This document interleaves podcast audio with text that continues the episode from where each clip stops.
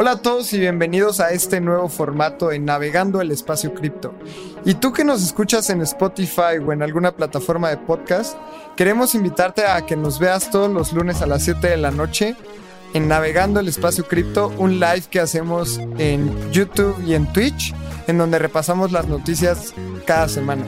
Y también, si nos estás escuchando en Spotify, lo estamos haciendo de una manera para que tú también te puedas informar de las noticias y tengas dos episodios a la semana de Espacio Cripto.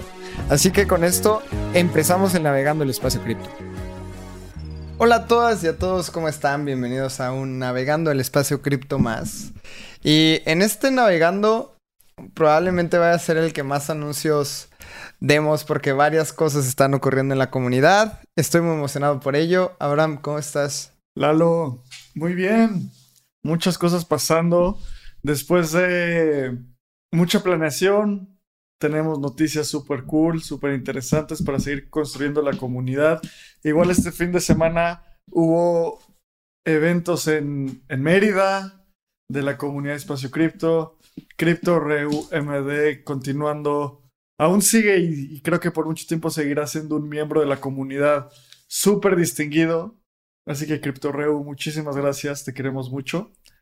Y también hubo mucha gente, Bricia y Monse también estuvieron súper al tiro. Sé que también hay gente de la comunidad de, de Mérida que ha tenido una gran iniciativa. Eran como seis organizadores.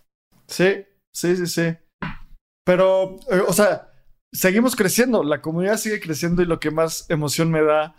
Estaba el fin de semana y veía los, los tweets y esto es toda la comunidad, o sea, sí les ayudamos nosotros en un par de cosas, pero fueron más ellos haciendo todo el trabajo. Entonces eso me da mucha, mucha alegría. Cuando empezamos esto, eh, hablando por WhatsApp, pensando qué hacer, cómo hacer un podcast, pues aspirábamos a tener una comunidad así y después estamos aquí hoy y seguiremos creciendo. Así que muchas cosas muy cool. Tú cuéntame, ¿por dónde quieres empezar? Pues sigamos con los anuncios. Eh, Club Romantic también estuvo en Ciudad de México, ¿no? ¿Cómo les fue? Club Romantic en Ciudad de México. Muy divertido y sobre todo estuvo muy divertido porque fue en un evento muy más bien fue en un lugar muy interesante. Era una mezcalería que por fuera, o sea, si llegabas no tenías idea qué es. Y entrabas, ahí estaban Mariana, estaba Pablo, empezaron a tocar y pues como en el Polkadot Decoded se puso el fiestón y pues disfrutamos demasiado. También aquí en León, Guanajuato hubo evento. Eh, la gente de Necromorfo está haciendo una gira y es interesante ver cómo empieza a haber comunidad. Eh, y bueno, vamos, vamos a dejar la noticia que va a marcar también un hito en la comunidad de Espacio Cripto para el final, pero si quieren alguna pista ya la tuiteamos, es una banderita de Colombia. Así que tenemos varias sorpresas para lo que está ocurriendo en Colombia, pero ahora sí, vámonos con, con los precios, ¿qué está pasando en el mercado? A ver, ¿qué está pasando en el mercado? La semana pasada fue, parecía que el merge estaba empezando a reflejarse en el precio, la gente muy optimista. El merge fue anunciado para una fecha en septiembre, Lalo. Todavía no es oficialmente anunciado, pero se estima que vaya a ser el 19 de septiembre. 19 de septiembre. Y cada cierto tiempo los desarrolladores de Ethereum los principales desarrolladores de Ethereum se juntan, tienen una llamada de devs y ahí anuncian los siguientes, las siguientes actividades que se van a hacer y, el estatus de cómo están avanzando. Y ahí se anunció esta posible fecha del merge y puedes ver cómo directamente, luego, luego después de ese anuncio, el precio de Ether se fue, básicamente creció del bottom por ahí de los 800 dólares llegó a, 1500, 1600 dólares.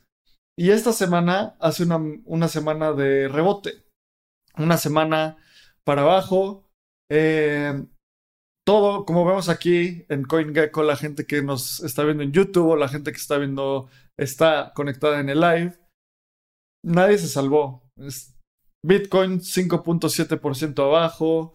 Ether 9.7% en la semana, BNB 6.2%, XRP 6.2, Solana 10.4. Entonces, volatilidad en los mercados cripto. Y vamos a ver eh, exactamente qué pasó en Bitcoin. Entonces, Bitcoin, cuando vemos la tablita, en una hora lleva 1.6% abajo, en 24 horas 5.7% abajo, en 7 días 4.7% abajo, pero en 14 días 6.7% arriba. Entonces aquí son volatilidad, es la volatilidad que está pasando. Hay muchísimo, muchísima información macro pasando, muchísima especulación de cómo el Banco Central de los Estados Unidos va a tener que imprimir dinero para comprar bonos del gobierno asiático, bueno, del gobierno japonés específicamente y del gobierno de la Unión Europea. Demasiadas cosas pasando y ahorita hay muchísimo miedo en el mercado, en general, no solo en cripto. Y cuando hay miedo en el mercado, generalmente lo que hacen las personas es que salen de sus posiciones en activos de alto riesgo y lo ponen en activos de menor riesgo, como lo es el oro, como lo es el cash, tener, estar sentado en cash o sentado en cash ahorita es lo que mucha gente está haciendo. Para nada es un consejo de inversión, obviamente, pero viendo lo que hacen muchos traders, eso está pasando. Entonces, la semana pasada reportamos el precio de Bitcoin por ahí de los 22 mil dólares y en este momento está en 21 mil 330 dólares. Y como ven en, últimas, en las últimas horas ha habido una caída pues fuerte, una caída de 5.8% en las últimas 24 horas. ¿Cómo ves estos precios, Lalo? También tenemos que estar muy conscientes del gran salto que han tenido los precios en los últimos 12 días, ¿no? Hace, hace 12 días el precio de Ether estaba en mil dólares, ahorita está en 1450, o sea, sigue siendo una utilidad del 45%. Yo creo que todos estos precios están muy relacionados a lo que mencionábamos del merch. Eh, se ve una fecha estimada para el 19 de septiembre que si bien no es algo oficial, seguramente los devs van a querer llegar a DevCon, que es el evento de Ethereum más importante del mundo, con un merch. Y yo creo que si lo logran sería una gran fiesta, sería una gran celebración. Y eso mismo lo podemos ver en los precios.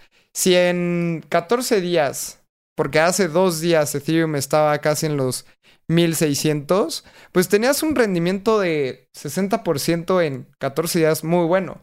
Normalmente después de ver una subida como esta, vemos un retroceso en el precio.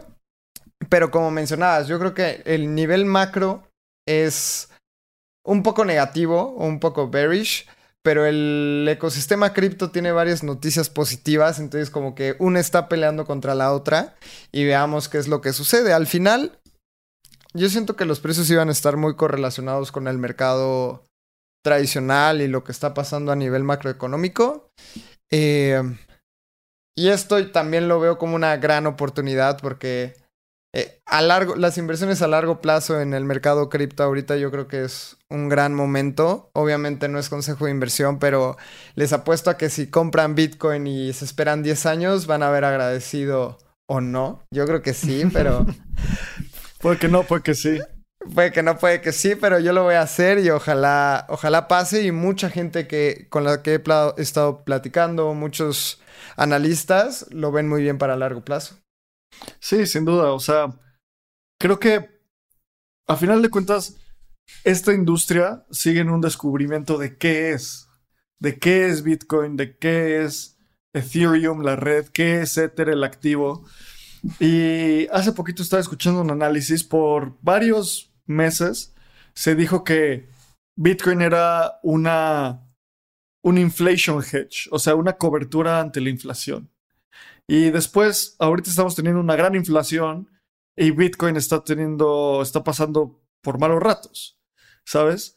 Entonces, cada vez empiezo a entender un poco más del contexto macro y últimamente me ha interesado mucho. Y hablan las últimas narrativas dicen que Bitcoin le encanta el quantitative easing y odia el quantitative tightening. Que el quantitative easing es el proceso en el cual un banco central juega con las tasas de interés para que haya más capital en el mercado y la gente tenga más liquidez para incrementar el consumo. cuando es el quantitative tightening, es cuando el Banco Central trabaja con las mismas tasas de interés para reducir el consumo y así manejar la inflación, que es algo de lo que estamos, en lo que estamos viendo ahorita. Entonces, a final de cuentas son activos que llevan 10 años, o sea, Bitcoin lleva 11 años, Ether empezó hace no más de 7 años, 8 años. Entonces seguimos en este descubrimiento y es una tecnología que va en altísima evolución. Y para cerrar el análisis de precio de esta semana, hace una semana Ether estaba en un precio de 1.565 dólares, llegó a estar hasta 1.639 dólares y ahorita estamos en lo que decías, 1.448 dólares. Cuando ves la tabla de las últimas 24 horas, 2.6% abajo. Está fuerte, eh, no, perdón, la última hora. Las últimas 24 horas, 9.6%. Los últimos 7 días, 8% abajo, pero 14 días, 31.6% arriba. Entonces, obviamente, si estás escuchando estos precios no en vivo, ya no son estos precios. Probablemente haya subido o bajado más, pero lo que queremos es pasarte una, o sea, ubicarte de dónde estamos parados y paradas en este momento. Entonces, cuando vemos la, la gráfica de 30 días, podemos ver cómo bajó hasta por abajo de los mil dólares. Estuvo en tres cifras, en, en, precios de tres cifras Ether. Y ahorita con el merch, que creo que hablamos del merch cada semana, porque es digno de hablarse cada semana. Es el impacto, es el evento más importante en la historia de, de cripto. Es el evento, el evento fundamental que más puede influir en el precio en, Ether y Ethereum a largo plazo. Recordemos que a final de cuentas todos los precios son narrativas y si la narrativa del merge coincide con una narrativa adecuada en el entorno macro, con todos los eventos que ya dijimos, puede que esto explote o puede que, que, nada de esto pase y el mercado diga que los risky assets, los activos de alto riesgo, son, nadie quiere tenerlos y veamos Ether más bajo. ¿Quién sabe? Una de las cosas que me ha enseñado esta industria es pensar a muy largo plazo. Sí, ya nada más para terminar el análisis de precio, creo que es importante mencionar que en los mercados financieros siempre existen ciclos de mercado. O siempre van a haber subidas, bajadas, pero hay un factor muy importante en nuestra economía que se llama inflación y si pueden ver una gráfica, por ejemplo, del Standard Poor's, que es el índice más importante de Estados Unidos a largo plazo, siempre van a haber caídas muy grandes, siempre van a haber subidas muy altas, pero a largo plazo siempre tiende a subir. Eh, en la economía las cosas pasan igual y eso de que las criptomonedas van a desaparecer cada día se vuelve más complicado. Estamos en un mercado bajista que pueden haber noticias demasiado extremas, pero es un mercado sumamente sólido como para que desaparezcan, así que mientras lo estén haciendo bien, pensando a largo plazo, invirtiendo en activos que realmente tengan una utilidad, yo creo que si piensan a largo plazo va a haber un gran valor ahí. Mira, estoy enseñando la gráfica del S&P 500 y vamos a ver un, par de ciclos económicos que han pasado. Los más claros es un valle en el 2008 donde perdió casi el 60% del valor. El Standard, el Standard Poor's 500 es el índice de las 500 empresas con mayor capitalización de mercado de los Estados Unidos. Entonces, en 2008 fue esta crisis, fue este bear market, y poco a poco se fue recuperando. Y aquí podemos ver clarísimamente en COVID. Entonces, antes de COVID, por ahí de enero de 2020, el precio de eh, este S&P 500 de este índice era por ahí de 3.200 dólares y de un día para otro bajó hasta 2.300 dólares, o sea, perdió cerca del 33% de su valor. Y de ahí empezó el Money Printer Goes Board, la impresión de dinero sin precedentes. Y de 3.000 y de 2.304 dólares llegó hasta 4.538, o sea, se duplicó 100% de ganancia. Y ahorita estamos en un valle otra vez en un mercado tradicional donde de los 4.725 dólares bajó hasta los 3.899, que también es como un veintitantos de pérdida, porcentual, veintitantos por ciento de pérdida. Entonces, los mercados financieros son ciclos y son ciclos que se repiten y el mercado cripto es lo mismo, no se salva de esto. Así que toca construir, toca aguantar y toca seguir, seguir investigando y leyendo, porque no sé si a ti te pasa igual, Alo, pero cada día aprendo algo nuevo en esta industria y es lo que más, de las cosas que más me interesan y me gustan de esta industria es que antes de las últimas cuatro semanas, yo me consideraba un neófito en términos macroeconómicos. O sea, no entendía bien cómo funcionaban las tasas de interés, no entendía bien cómo la relación entre los bonos emitidos por un gobierno y las relaciones macroeconómicas internacionales. Hoy creo que no soy experto para nada, pero mínimo entiendo los conceptos. Y esto es porque en el mercado cripto surfeamos las narrativas y esta narrativa macro es de lo más importante hoy en día y hay que, hay que actualizarse y, entender qué está pasando en la industria. Muy, muy de acuerdo. Pues si quieres, vamos a la primera noticia. Vamos a la primera noticia, vámonos. Ex empleado de Coinbase tiene cargos por hacer inside trading. Básicamente, lo que hacía el, el empleado es que compraba tokens, o sea, compraba la criptomoneda que Coinbase iba a listar previo a hacerlo público. Entonces, el, el empleado acumuló 1.5 millones de dólares en ganancias haciendo esta actividad. ¡Qué noticia! Y sigue apareciendo en el espacio cripto esto. Sí, o sea, esto es... A ver, dos cosas. Está pésimo que alguien con información privilegiada lo utilice para sacar provecho. Eso es insider trading. El ejemplo perfecto es, imagínate que yo trabajo en Disney y me entero un mes antes que Disney va a comprar a Marvel. Y en ese momento compro la acción de Disney. Porque en el momento que se anuncie, va a subir la acción. El mercado va a ponerle un valor a esa nueva adquisición y va a subir la acción. Eso pasa en básicamente todas las empresas, en todos los mercados que tienen un, un activo líquido y un activo líquido como cualquier criptomoneda. Entonces, esta persona tenía acceso a información privilegiada sobre los listados de Coinbase y con su hermano y otro conocido que tenía, decían, a ver, van a listar eh, Gala. Entonces, cómprate Gala 24 horas antes, en donde puedas, y en cuanto se anuncie el listado, lo vendemos. O justo un poquito después, cuando llegue al máximo el precio. Eso es insider trading. Y está pésimo que se haga, pero la verdad estoy feliz de que se de que haya como que haya consecuencias de esto.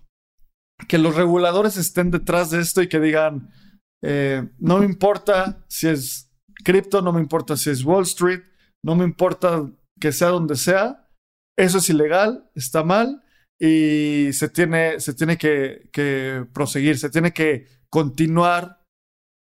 O sea, se tiene que llevar hasta la última consecuencia a la persona que haga esto. Y justo Damian Williams, abogado del Distrito de Nueva York, dijo, nuestro mensaje es claro, fraude es, es fraude, así ocurre en blockchain o en Wall Street. O sea, creo que es un precedente importante y la verdad está horrible que lo haya hecho, pero qué bueno que hay cargos. También algo que me encantó en el sentido cripto es que se denunció por Twitter por medio de Kobe, que es un OG. Ha estado en el ecosistema cripto por muchísimo tiempo. Él. Es tu ídolo. Es que está, es impresionante. Tiene un podcast que se llama Up Only. Vayan, escúchenlo, es muy bueno. Pero además, tiene, o sea, él invirtió en Lido, que es el sistema de staking de ETH. O sea, realmente es buen inversionista. También es buen tuitero. Entonces, él encontró una dirección de, de Ethereum que compraba estos tokens antes del anuncio de Coinbase. Ese tweet lo publicó Kobe en abril 12 y ahora estamos viendo la noticia que se publicó el creo que fue el 21 en Coindesk, 21 de julio, y ya están procesando al, al, product manager de Coinbase. Pero lo que me gusta es que es auditable. Como todos sabemos, la blockchain es transparente y lo que viene de una denuncia de Twitter después fue investigada y ahora esta persona por hacer inside trading se va a la cárcel. Sí, creo que una de las cosas más importantes es que estas personas, o bueno, la persona que estaba haciendo esto, utilizaba exchanges centralizados y exchanges descentralizados. Entonces, en el momento en el que usas un exchange descentralizado, las transacciones son públicas. Y alguien puede decir, oye, ¿por qué alguien compró INS miles de dólares así 24 horas antes del anuncio de Coinbase? E hizo lo mismo con Gala, e hizo lo mismo con Synthetix o lo que haya sido. Entonces, es como la gente que ve eso y la policía de, del blockchain y la policía del Internet dice como muy sospechoso, ¿qué es eso? Y pues, se le encuentra, se le encontró a esta persona y el Departamento de Justicia de los Estados Unidos, o sea, si hay alguien con, con quien no me quiero meter, es con ellos. O sea... Ni con el SAT. Y con el SAT y con todas las, básicamente cualquier, cualquier entidad del gobierno que sea, que se encargue de recaudar impuestos. Paguen sus impuestos y listo. Y no hagan, no hagan este tipo de cosas. O sea, obviamente. Entonces, continuando con Coinbase, o sea, Coinbase genuinamente, yo creo que intenta tener las, los frenos para que la gente no haga esto, pero lo va a hacer. Algunas personas son estúpidas y malintencionadas. Pero Coinbase sigue construyendo. Y una noticia que me gustó mucho de Coinbase de esta semana es que van a empezar a tener subdominios de INS eh, en su Coinbase Wallet. Y son subdominios de Coinbase.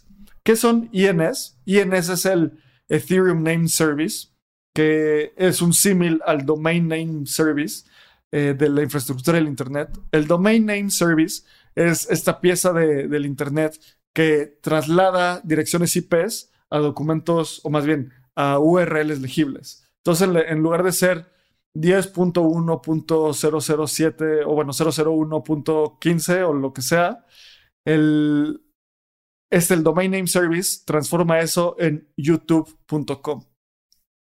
Y un Domain Name Service, como funciona es que tu cuenta de, de Ethereum 0x620, lo que sea, la traslada a algo legible, a espaciocrypto.eth. Entonces, yo tengo esta tesis desde hace tiempo porque creo que es bastante obvia. No todo el mundo va a querer un INS así como abramcr.eth o espaciocrypto.eth o lo que sea. Muchas personas van a querer tener algo atado a su cuenta, como, no sé, abram.gmail. Mucha gente va a tener coinbase.lalo o algo, o algo similar. Entonces Coinbase está empezando a hacer estas implementaciones y me parece de lo más emocionante. Para mí los INS es la combinación perfecta entre un correo electrónico y tu cuenta clave. Porque vas a poder recibir un NFT, le voy a decir, Abraham, mándamelo a lalocrypto.eth y voy a poder recibir un depósito y voy a decir, mándamelo a lalocrypto.eth. Es la manera más fácil de referenciar una bóveda de transferencia de valor. Va a ser tan sencillo como, oye, va a haber una fiesta, pero solo va a haber acceso a las personas que estén en la lista. ¿Y cómo te van a poner en la lista? Con tu wallet. Oye, pues mándamelo a lalocrypto.eth y voy a poder entrar. Así como puedes recibir NFTs, así como puedes recibir eh, cualquier token de la red de Ethereum. Para mí esto es la manera de atraer adopción masiva a la blockchain. ¿Qué estamos viendo en pantalla, Lalo? Esa es otra sorpresa, es un Hedgie. Un Hedgie es un NFT de DYDX. De nuestros grandes amigos de DYDX nos han regalado un Hedgie. Tienen beneficios exclusivos como ofertas en el trading. Eh, van a haber airdrops especiales para los holders de Hedgie. Y están increíbles. Sabrán qué es lo que más te gusta de nuestro Hedgie. Mira, es, los Hedgies son porcoespinas. Y es la mascota de DYDX y a nosotros por ser grantees de DYDX, nosotros el patrocinio que escuchan en los podcasts lo bajamos directamente de la DAO. Subimos nuestra aplicación y nos contactaron y listo, lo logramos. Entonces, en la comunidad de DYDX están los hedges y nos regalaron uno hace poquito, así que estamos muy felices. Y vamos a la siguiente noticia para seguir celebrando los hedges después. Excelente, vámonos. La siguiente noticia es, estamos hablando de Coinbase y Uniswap y Coinbase ahora tienen casi el mismo volumen tradeado y esto ya lleva bastante tiempo. Y lo, lo que estamos viendo en pantalla es una gráfica del el market share entre Coinbase y Uniswap. Entonces, cuando ves esta gráfica, si, si sacáramos una regresión lineal de esta gráfica con una curva, sería una gráfica en la cual la pendiente del market share de Uniswap tiene una pendiente positiva. ¿Qué quiere decir esto? Que sí, hay picos y valles y hay volatilidad en el volumen, pero va incrementando. La gente que está viendo ahorita, vean mi mouse, va de aquí para acá en tendencia positiva. Esto quiere decir que cada vez hay más volumen en Uniswap o Uniswap con respecto a Coinbase tiene más volumen. Esta es una de las cosas y este tipo de implementaciones son de lo más emocionante en DeFi porque Coinbase es un mercado cerrado. Coinbase opera con order books que solo se puede obtener liquidez si estás dentro de Coinbase. En cambio, Uniswap es un mercado abierto, es un exchange descentralizado. Cualquier persona puede entrar y hacer un trade. Es más, ahorita nos vamos a meter a hacer un trade para que la gente vea qué, qué rápido es hacer un trade en Uniswap. Y están teniendo el mismo volumen que Coinbase. Es, es fascinante. Este tipo de infraestructura en un futuro va a ser, a ver, ¿para qué construir un exchange centralizado si puedo meterme a Uniswap y tradear ahí todo lo que necesiten? Se me hace o sea, cada día soy más bullish en DeFi y no en los tokens y no en especular, o sea, sí en todo eso, pero lo más importante es este tipo de implementaciones que nos entrega DeFi. Sí, es justamente es quitarle el poder a las instituciones centralizadas, en este caso a los exchanges centralizados, y dárselo a los usuarios por medio de contratos inteligentes. Esto puede sonar como muy geek, pero vamos a simplificarlo mucho un exchange descentralizado, no hay nadie detrás. Es como si tú vas a una ventanilla en el banco y no hay nadie, y más bien compras y vendes por medio de un contrato inteligente. A diferencia que si vas a un exchange, podemos hacer referencia de que eh, hay alguien detrás de la ventanilla, y así como hay alguien detrás de la ventanilla, pueden cerrarte la ventanilla y decirte, uy, se cayó el sistema, o uy, hoy es vacaciones, o nos hemos quedado sin liquidez y ni modo, ya tenemos tus fondos y nos vamos a ir a juicio para regresártelos. Esto no puede ocurrir en el ecosistema DeFi y yo creo que esa es una de las grandes ventajas que existen en este mercado. La gente que nos está viendo, estoy haciendo un trade en Uniswap en este momento. Estoy cambiando un Matic por 76 centavos de USDC. Y lo interesante es que en este tipo de exchanges descentralizados empezaron en Ethereum, la mayoría, sobre la red de Ethereum y ahorita ya puedes utilizar eh, la red de Polygon, Optimism, Arbitrum, Celo. Esto es nuevo. No había visto que ya están sobre Celo. Y es tan simple como picar este botón de swap, confirmar el swap. No, ustedes no ven mi, mi MetaMask, pero solo le doy confirmar. Ahorita, justo en este momento no funciona. pero le das confirmar a la, a la, al trade y en ese momento no hay un KYC, nadie te pide, nadie te pide tener que estar, eh, no sé, pasar, subir documentos, simplemente lo utilizas. Registrarte, tener que dar tu correo electrónico, tener que tomarte una selfie con tu INE y enviarlo. Publicar, así. A mí me llegó a pasar tener un periódico con la fecha del día, mi nombre escrito a mano y una identificación. O sea, o, sea, es seguridad, pero. No, no voy a contarle, no voy a decir el nombre, pero justamente hace una semana un exchange me dijo, oye, ya no puedes retirar más de 5 mil pesos y tienes que enviar una selfie con tu tarjeta de identificación para verificar que eres tú. Y ya, lamentablemente porque yo eh, realmente vivo y como de cripto, tuve que hacerlo para retirar y después de hacer el proceso, me dicen, oye, es que tu cuenta todavía no queda, entonces te vamos a tener que hablar por teléfono para verificar que eres tú. Y tuvimos que agendar la llamada nunca me marcaron, sigo sin poder hacer el retiro y lamentablemente lo tengo que hacer, pero eso no pasa en el ecosistema DeFi y en el ecosistema descentralizado. Este tipo de, primitivos, eh, un primitivo es un elemento de infraestructura que permite que, otras cosas funcionen. Este tipo de, de infraestructura se va a comer el mundo financiero eventualmente, porque es tan simple como hoy le digo a Lalo, Lalo, vamos a poner un exchange, va, listo. ¿De dónde sacamos la liquidez? Pues de Uniswap, ¿no? Sí, listo, ya no, no hay market makers, no hay nada de eso. Entonces, vamos a ver cómo sigue evolucionando el, ecosistema DeFi.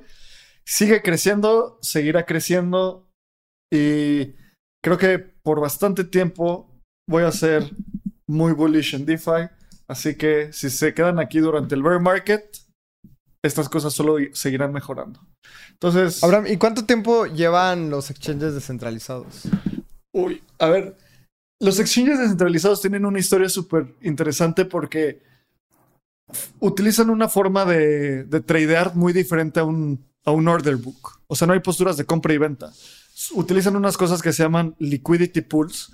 Y Vitalik fue la persona que, bueno, entre muchas otras, pero publicó un artículo diciendo cómo funcionaban los liquidity pools. Y Vitalik Vitalik Buterin, uno, bueno, el fundador de Ethereum, probablemente es una de las personas más ocupadas en el ecosistema. Entonces dijo, yo no lo voy a construir, pero ahí está, háganlo. Y Arthur Hayes, el fundador de Uniswap, leyó el artículo y dijo, va, listo, lo voy a hacer. Lo empezaron a desarrollar. Creo que salió por ahí, Uniswap, por ahí de 2018, 2019. Sí, como 2018, ¿no? Por ahí, no, no me acuerdo bien la fecha, pero empezaron, empezaron a mejorar las primeras órdenes, los primeros trades de liquidez eran chafísimas, había muchísimo slippage, o sea, no había un precio, no había profundidad en los mercados. Y hoy en día están tradeando casi lo mismo que Coinbase. Han crecido de una forma espectacular. Y en DeFi están los exchanges descentralizados, luego los mercados de dinero como Aave, luego las plataformas de derivados como DYDX.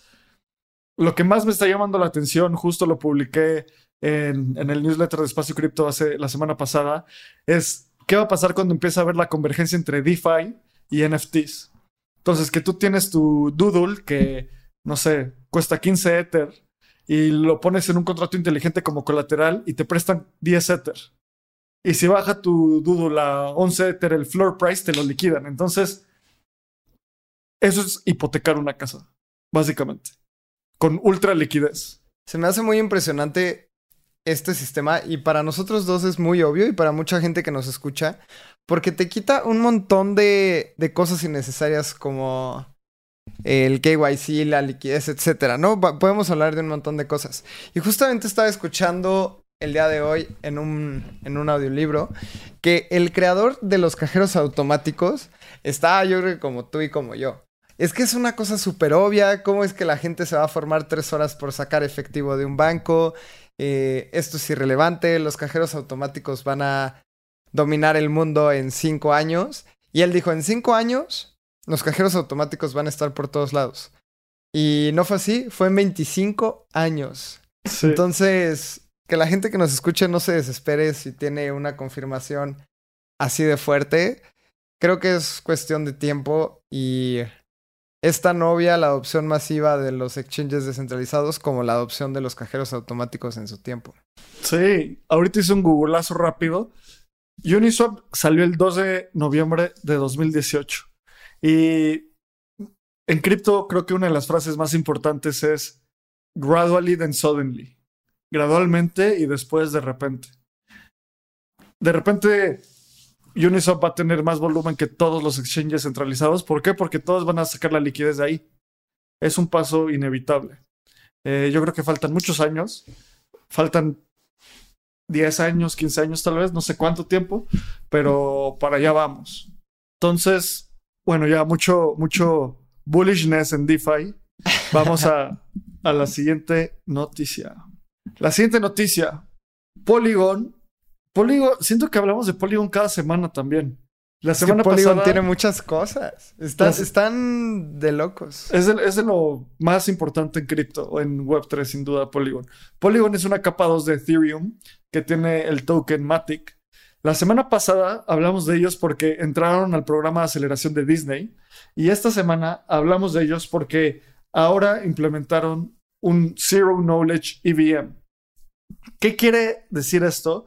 Los Zero Knowledge Proofs son una tecnología que permite que los rollups, que son una tecnología de escalabilidad, puedan ser desarrollados. Entonces, es un siguiente paso para la escalabilidad de Ethereum. Primero viene toda esta, toda la implementación del merge, todo viene- luego vienen los shards, luego vienen los rollups, o sea, todo se está construyendo al mismo tiempo, pero estas partes de la infraestructura son fundamentales si queremos un Ethereum que domine la supercomputadora global. Y la gente común y corriente no se va a dar cuenta sobre esto. O sea, le, voy a contar a mi primo que está incursionando en el ecosistema cripto y me va a decir, ah, ok, qué padre. Pero esto es un gran salto para la infraestructura justamente de Polygon, que es eh, una sidechain de Ethereum que tiene probablemente el mayor número de usuarios de, de blockchains en el ecosistema de Ethereum, además de Mainnet. Y están haciendo las cosas impresionantemente bien. El equipo de Polygon Studios está creciendo rapidísimo, están entregando cosas muy interesantes. Y justamente estaba escuchando también el podcast con ahora el que es el, el head creative de Polygon, que él era uno de los head creatives de Twitch y que todo el mundo capaz del Web 2 está cambiando justamente este tipo de empresas porque quieren hacer algo más allá que solo tener una bonita oficina en San Francisco y aguantar hasta que se convierta en, en dinosaurios. O sea, y justamente están haciendo este salto de una manera impresionante. Qué bueno que están entregando y Polygon tiene muchísimo futuro. Va, vamos a explicar también rapidísimo qué son los rollups y qué son los zero, knowledge proofs. Entonces, los rollups lo que hacen es que en una computadora hay, o bueno, en Ethereum específicamente, en el, cuando esté al 100% del desarrollo, va a haber tres principales factores. Una parte que se llama el Data Availability Layer, que es básicamente como una memoria de donde viven los datos. Otra es la, la capa de consenso, eh, que es básicamente Proof of Stake. El Data Availability Layer son los shards. Y los Zero Knowledge Proofs que viven en los rollups es el Computation Layer, que es donde se ejecutan las transacciones, donde se, donde se generan los, los, las ecuaciones, o más bien las operaciones para generar cómputos. Entonces, lo que hacen los rollups es que esa parte de, eh, de Ethereum vive sobre los rollups y hay dos tipos de rollups, los Zero Knowledge Proofs y los Optimistic. Los Optimistic, como que son muchos de los Layer 2 que utilizan hoy Optimism, como Arbitrum, como Optimism, eh, lo que hacen es que de inicio confían en que todo el mundo está diciendo la verdad. Si alguien dice que la otra persona no está diciendo la verdad, se van a juicio, literalmente se van a disputa y tiene un costo ir a esa disputa. Y si una persona eh, mintió, se, re- se revierten las transacciones.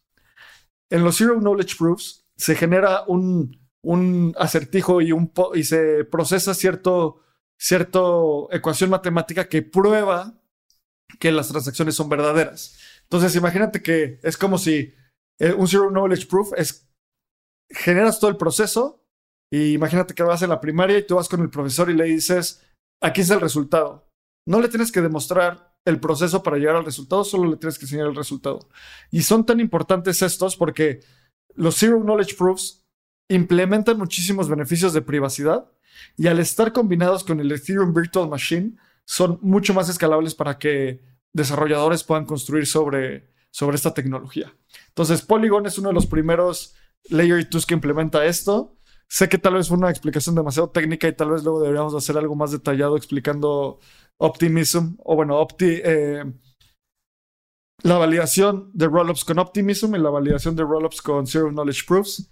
Pero bueno, esa es la noticia. Si quieres, vamos a la siguiente. A ver, FTX al rescate del mundo cripto. A ver, creo que es una noticia que podemos hacerla muy rápido porque creo que nadie de nuestros escuchas tiene una cuenta en Voyager. O si eres alguno de ellos, únete a la comunidad en Telegram y dinos, hey, yo soy el único que tiene la cuenta en Voyager. Creo que lo importante de esta noticia, y, les leemos el, el título, es que FTX ofrece liquidez a los usuarios que utilizaron Voyager, que al día de hoy está en bancarrota. Esto es FTX y SAM al rescate del ecosistema cripto como ha ocurrido en las últimas semanas y entre FTX y Binance peleándose las empresas que están en quiebra para ver quién salva a las que son salvables y, dejar morir a las que no. Exacto. Y yo vi este thread de Sam Bankman Fried que dice, a ver, según lo que reportó Voyager, tienen más o menos el 75% de los fondos de los usuarios. Entonces, técnicamente podrían darle a los usuarios de vuelta el 75% de su dinero. Si tú metiste 100 dólares, te, van a te deberían regresar 75%. Pero el proceso de bancarrota es largo, muy costoso y muy tedioso. Entonces, por el hecho de pagar este proceso, se van a ir degradando los fondos y erosionando los fondos y al final los usuarios y las usuarias van a tener en lugar de 75% menos. Lo que dice Sam es, a ver, nosotros proveemos la liquidez, que los usuarios saquen sus fondos por, por FTX y listo, esto es lo mejor para los usuarios. Obviamente, pues no lo hacen de gratis, debe de haber algún incentivo, pero se está armando un revuelo en Twitter porque dicen como el trato de FTX es predatorio para, para Voyager, bla, bla, bla. Y yo digo, a ver, si les van a regresar los usuarios, los fondos a los usuarios, pues que Voyager pierda lo que tenga que perder, ¿no? Me encantó. No, y además, o sea, es, es una gran idea de Sam, porque es como yo te salvo usuario. El usuario va a estar súper agradecido con FTX. Además, FTX va a poder tener más volumen.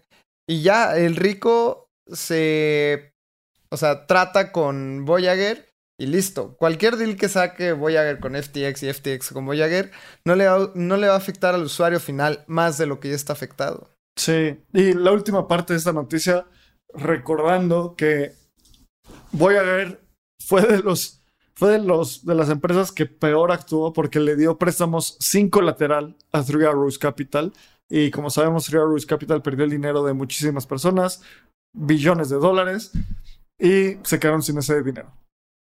Entonces, esa es la noticia. Vamos a, unas, a una noticia más feliz y más interesante. Vitalik considera que el desarrollo de Ethereum solo tendría 55% de completo después del merge.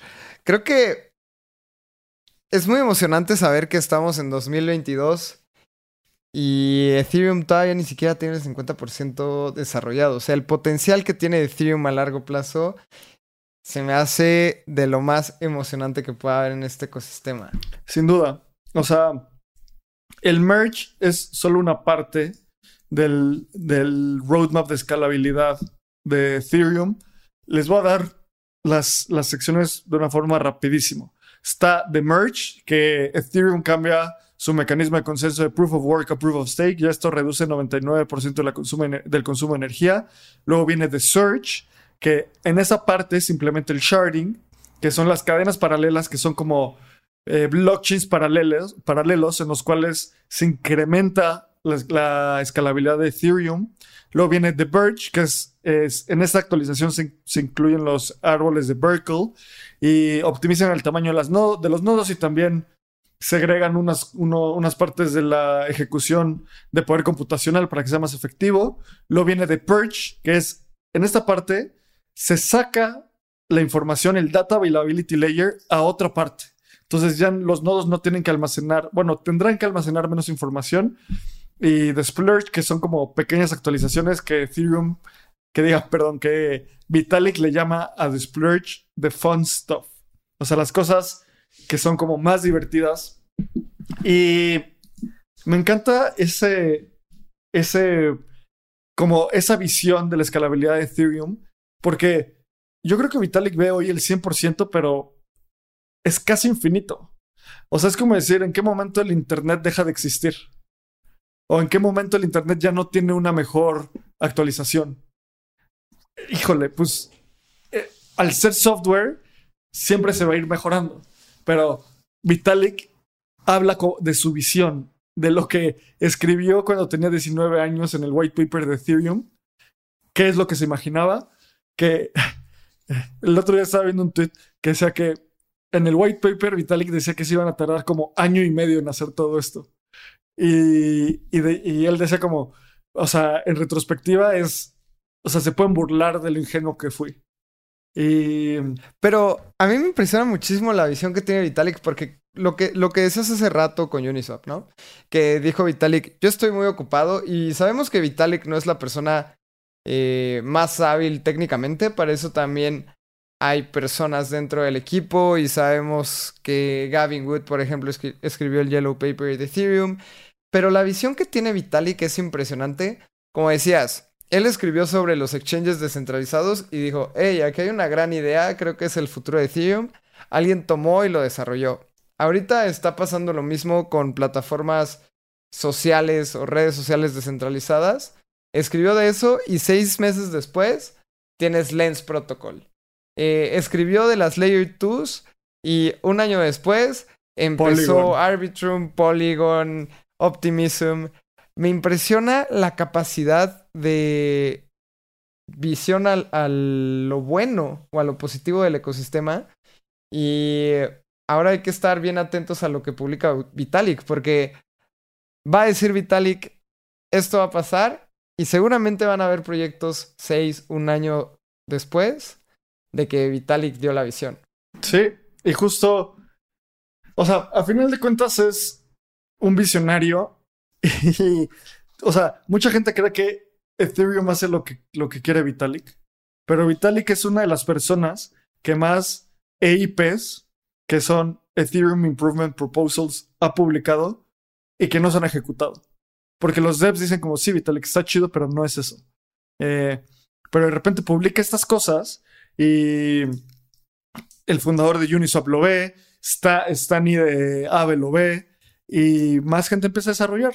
Entonces, hay que hacer un movimiento nacional para que Vitalik venga a Ethereum México y lo tengamos en espacio cripto eh, pero bueno, ya andamos va a pasar. Vamos dando va a pasar.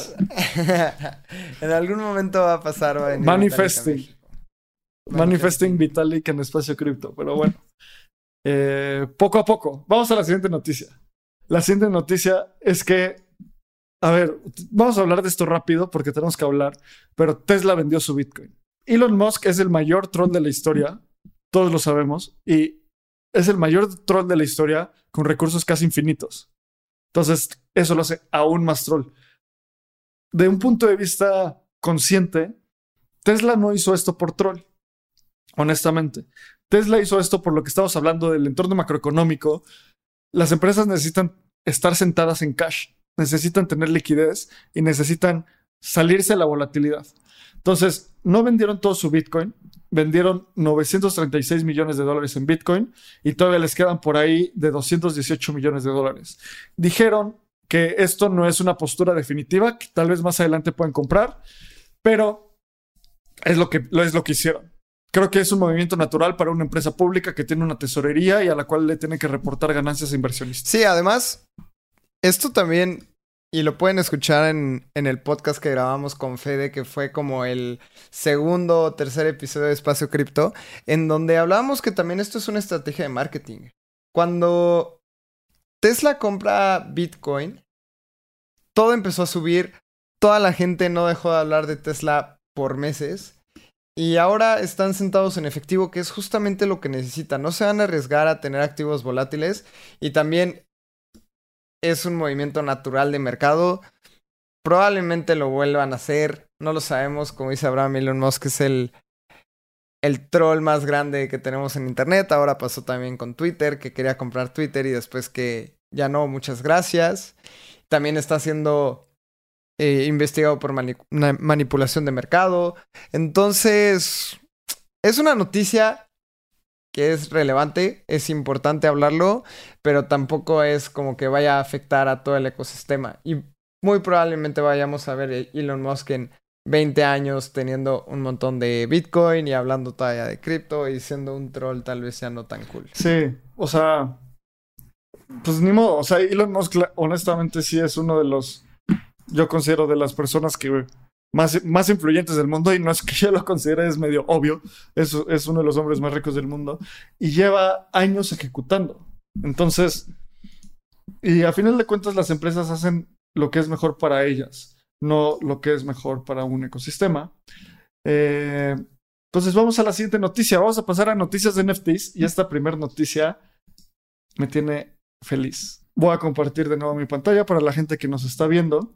Y la noticia es que Nickelodeon tuvo el primer drop de NFTs. A ver, soy un 90 kid. Nací en los 90 Obviamente iba a estar emocionado con los NFTs de Nickelodeon. El primer drop fueron con personajes de los Rugrats y con personajes de Hey Arnold. Mis dos caricaturas favoritas. ¿Ok? Entonces, ¿qué pasó?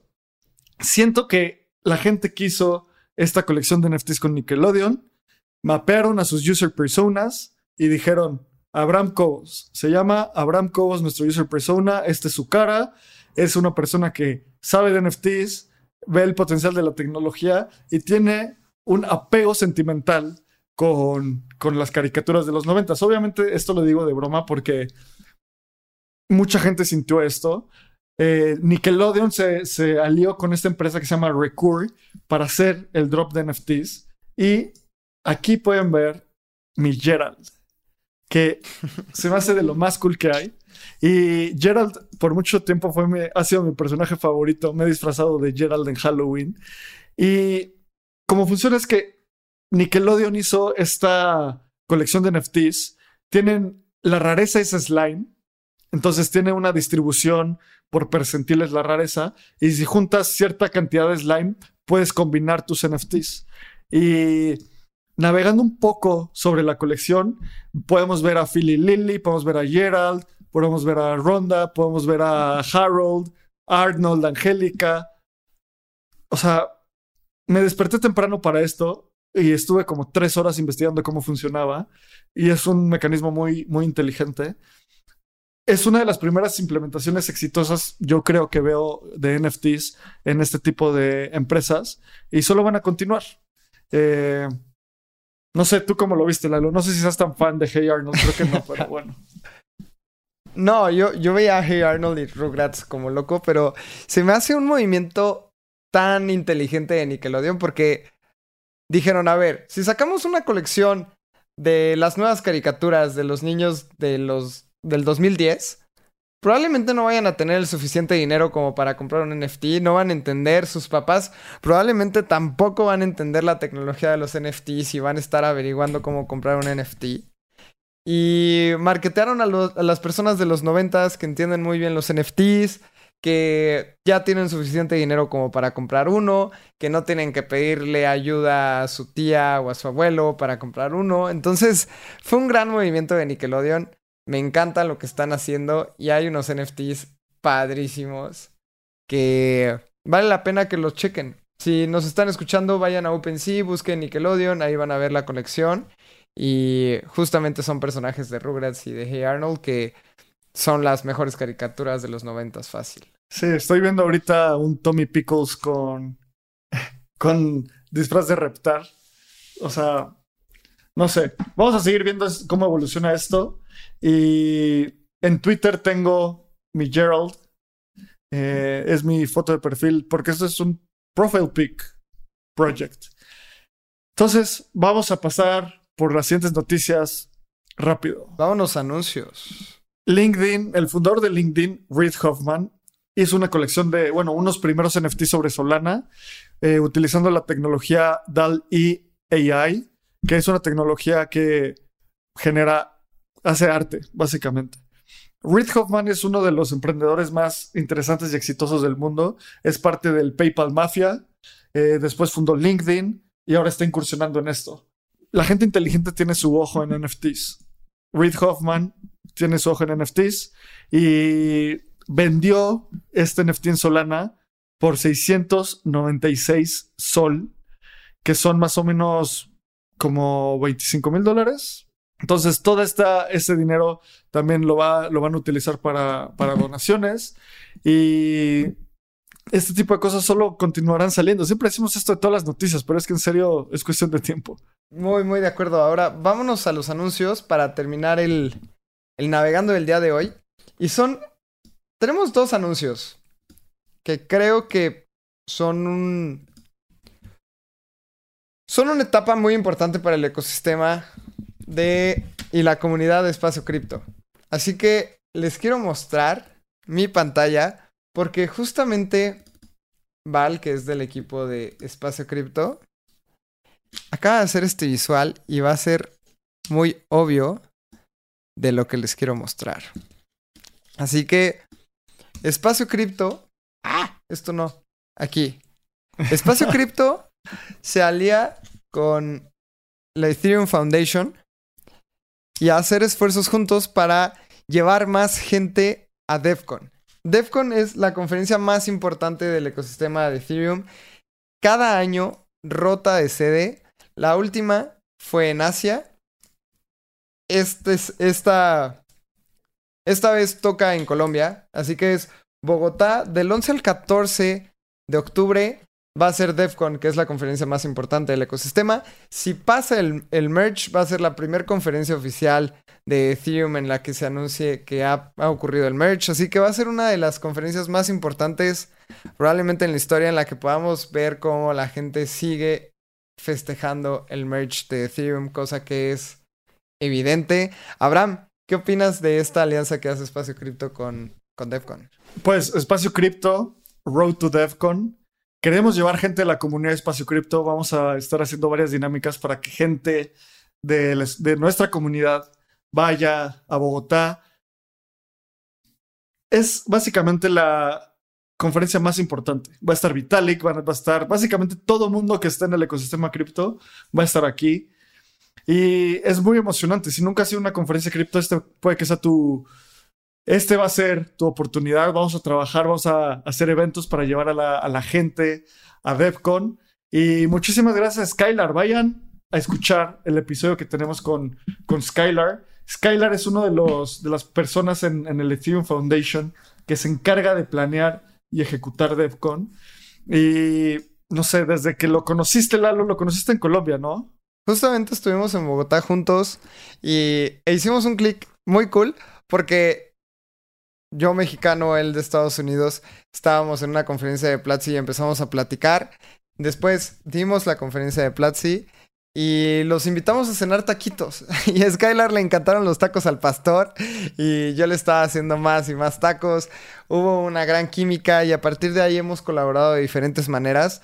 Ahora ellos también fueron sponsors del evento de Entrando al Espacio Cripto, que fue un evento de comunidad en Ciudad de México. Y ahora hacemos una alianza a más largo plazo para llevar a gente a DevCon, que es la conferencia más importante de Ethereum. Repito las fechas, 11 y 14 de octubre. También toda esa semana van a haber eventos en Bogotá, así que si eres de Colombia o si te gusta el ecosistema cripto, quieres saber más sobre Ethereum, ahí va a estar la gente más importante del ecosistema. Como decía Abraham, va a estar Vitalik, va a estar todo el equipo de desarrolladores de Ethereum. Vamos a festejar que pasó el merge. Ahí muy probablemente voy a estar. Abraham va a estar en otros lados. Pero esto es una gran noticia para Espacio Cripto y muchísimas gracias a todos los que lo hicieron posible. Venga, pues muchas gracias por conectarte a otro entrando al espacio cripto, por sintonizarlo donde sea que lo estés viendo. Y... Y tenemos otro anuncio. A ver, dale, dale. el último anuncio que creo que también es súper importante. Espacio Cripto estrena servidor de Discord. Así es, mucha gente lo estaba pidiendo. Aquí les voy a mostrar pantalla. Se van a poder unir ahora. Y el equipo, en especial Bricia, nos ha ayudado muchísimo porque ya sabe un montón de, de Discord, de bots. Vamos a pegar el link para que, para que se unan a este servidor. Se los voy a poner aquí en vivo a la gente que nos está viendo. Y también lo vamos a poner ya en las notas de los shows, lo vamos a compartir en el Telegram. Así que si tú estás emocionado, si quieres estar en comunicación, vamos a tener comunidades, así que la comunidad de Mérida va a poder hablar aquí, la comunidad de Guadalajara. Si tú eres de alguna ciudad o de algún país, puedes entrar al Discord y proponer que haya una comunidad local de espacio cripto. Y aquí vamos a hacer los anuncios. Va a seguir existiendo el, El Telegram. el grupo de Telegram, solo que aquí van a estar más en comunicación las, las comunidades locales. Abraham, ¿qué opinas sobre esta, este lanzamiento del Discord? Era, ya era muy necesario. Era muy necesario. ¿Por qué? Porque cada día crece nuestra comunidad. Eso me tiene muy, muy, muy, muy feliz. Y cada día más gente quiere construir cosas. Y a veces en Telegram es un poco difícil porque solo hay una conversación, no hay forma de segmentar las conversaciones. En Discord ya tenemos esto, ya tenemos, ahí bájale un poquito Lalo, tenemos la comunidad de Mérida, tenemos la comunidad de Guadalajara, CDMX, Puebla, Monterrey. Vamos a tener que hacer Colombia, Argentina, Perú. Todo mundo es, es bienvenida y bienvenido a hacer esto. Ahí Lalo está poniendo un GIF del buen René, otro de nuestros colaboradores más queridos. Y de nuevo, muchísimas gracias por ver otro Navegando el Espacio Cripto. Semana ocupada, como siempre decimos, durante el bear market, continúen construyendo. Espacio Cripto es, uno de los lugares donde pueden construir. Aquí todos jalamos y todas jalamos para el mismo lado. Muchas gracias por estar acá. Síganos en nuestras redes sociales, en Espacio Cripto, en Twitter, en Instagram, arroba AbramCR en Twitter, arroba Lalo Cripto en Twitter. Y gracias. Nada de esto fue consejo de inversión. Sigue investigando, siempre mantente curioso y curiosa. Y nos vemos en la siguiente. Muchas gracias. Vamos. Sonoro. Este guion de Mundo Futuro lo escribió una inteligencia artificial. Imagina un mundo donde la tecnología se convierte en una extensión natural de nuestras vidas. Donde cada experiencia se eleva a niveles inimaginables de simplicidad. Un mundo donde los límites se desdibujan y las ideas se hacen realidad con un solo toque. El mundo cambiará más en los próximos 10 años que en los últimos 100. Yo soy Jorge Alor. Yo, Mario Valle. Y yo, Jaime Limón. No te pierdas Mundo Futuro, el principio del fin. Disponible en cualquier plataforma de podcast. Mundo futuro, mundo futuro.